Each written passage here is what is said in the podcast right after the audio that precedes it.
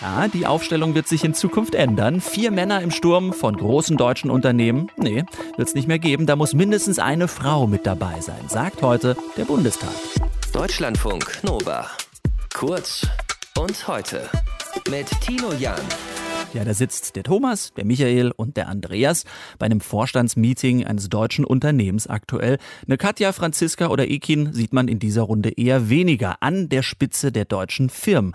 Es wird sich aber ab heute ändern. Der Bundestag hat nämlich eine Frauenquote für Vorstände beschlossen. Das Gesetz zwingt große Unternehmen mit mehr als drei Vorstandsmitgliedern dazu, dass mindestens eine Frau im Vorstand sitzt. Justizministerin Christine Lambrecht spricht von einem Meilenstein. Wir haben dazu Meinung, und zwar die von Wiebke Ankersen Ankersen von der Albright Stiftung. Schönen guten Tag, Frau Ankersen.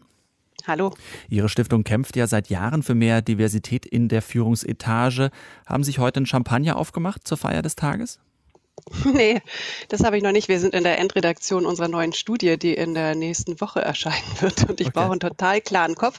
Ich kann aber äh, sagen, ich werde heute Abend noch einen Champagner vielleicht nicht, aber ein Prosecco werde ich bestimmt aufmachen, um die abgeschlossene Studie zu feiern. Ja, zur Wahrheit gehört aber auch, das Gesetz betrifft jetzt 64 Unternehmen. Das sind ja nicht so viele. Äh, für Sie also kein Meilenstein? Das Gesetz, was da heute beschlossen ist, wird das Problem nicht lösen. Mhm. Aber es ist schon eine Art symbolischer Meilenstein. Und als solches kann man es ja vielleicht auch feiern. Ich würde es bezeichnen als eine öffentliche Anerkennung der Tatsache, dass es hier dringenden Handlungsbedarf gibt. Und ich glaube, als solches ist es auch von vielen Frauen in Deutschland gefeiert worden. Und was ich vielleicht äh, auch feiere an diesem Beschluss ist, dass wir jetzt diese Quotendiskussion hinter uns lassen können. Mhm. Deutschland hat sich da würde ich sagen, zu lange drin verbissen anstatt das zu diskutieren, was eigentlich passieren müsste, damit nachhaltig auf allen Ebenen mehr Frauen in Führungspositionen kommen Aber können. was hätte man denn da nachhaltig besser machen können, Ihrer Meinung nach, wenn man sich an dieser Quote so verbissen hat?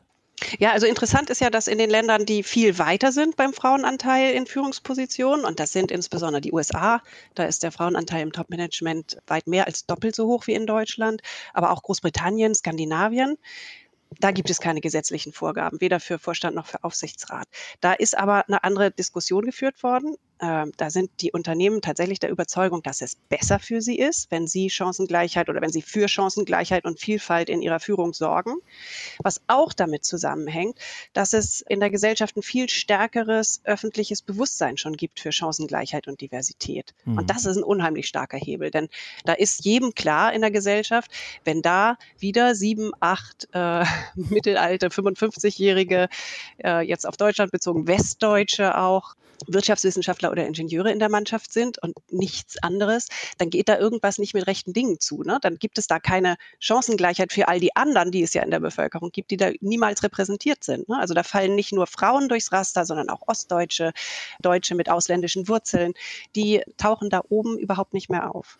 Aber man könnte jetzt auch argumentieren und sagen, gerade weil es in Deutschland diesen gesellschaftlichen Diskurs und den Druck eben nicht gibt, aus der Gesellschaft was zu ändern, braucht man zwangsläufig ja die Quote, weil sonst würde sich ja gar nichts verändern.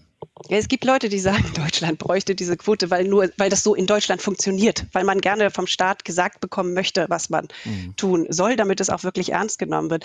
Ich glaube trotzdem, dass dieser, dass dieser öffentliche, die öffentliche Erwartung, ohne die geht es eigentlich nicht, ohne dass äh, es eine breite Überzeugung in der Gesellschaft gibt, dass wir an mehr Chancengleichheit arbeiten müssen. Ja, wie, woher die, kommt die breite Überzeugung? Die ist gerade dabei, in Deutschland sich zu bilden. Also wenn Sie sich erinnern, Horst Seehofer hat 2018 seine Innenministeriumsmannschaft vorgestellt. Können Sie sich daran erinnern? Mhm. Das waren auch so, ich glaube, acht Männer in einer Reihe. Mhm. Das war das erste Mal, wir beobachten das ja sehr genau als Stiftung, das war das erste Mal, dass es so eine Art Aufschrei gegeben hat, eine Reaktion äh, auf so eine äh, präsentierte reine Männermannschaft. Und seitdem bleibt es meistens nicht mehr unkommentiert.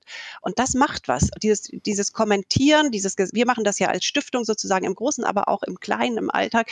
Das wird kommentiert. Das ist nicht mehr, es, es, es wird immer weniger normal. Mhm. Man muss nur, nur, dann hinkommen, dass das nicht gut ist. Also die, die, die genau. Feststellung ist das eine, aber die muss ja dahin münden, dass man sagt, nee, so will man eigentlich keine Gesellschaft. Welche Gesellschaft soll das abbilden? Das, das genau. muss ja genau. der zweite Schritt sein. Und da, genau. da braucht man ja einen Übergang und der funktioniert ja in Deutschland vermutlich erstmal nur über Quote. Nein, der funktioniert über die gesellschaftliche Debatte. Und das ist es ja, was ich so begrüße jetzt daran. Jetzt haben wir wir dieses Gesetz, jetzt können wir endlich über andere Dinge reden. Mhm. Wir haben in Deutschland diese unheimlich starke Norm von, er macht Karriere, und sie verdient ein bisschen was hinzu. Das mhm. ist total deutsch. Das ist in anderen Ländern ganz anders.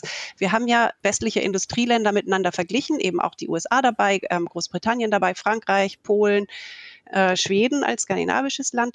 In keinem dieser Länder arbeiten Frauen so wenig wie in Deutschland, also so wenig Stunden. Das ist das, was mhm. am allerüblichsten in Deutschland ist, was auch der Weg des geringsten Widerstands ist und was der Staat auch fördert.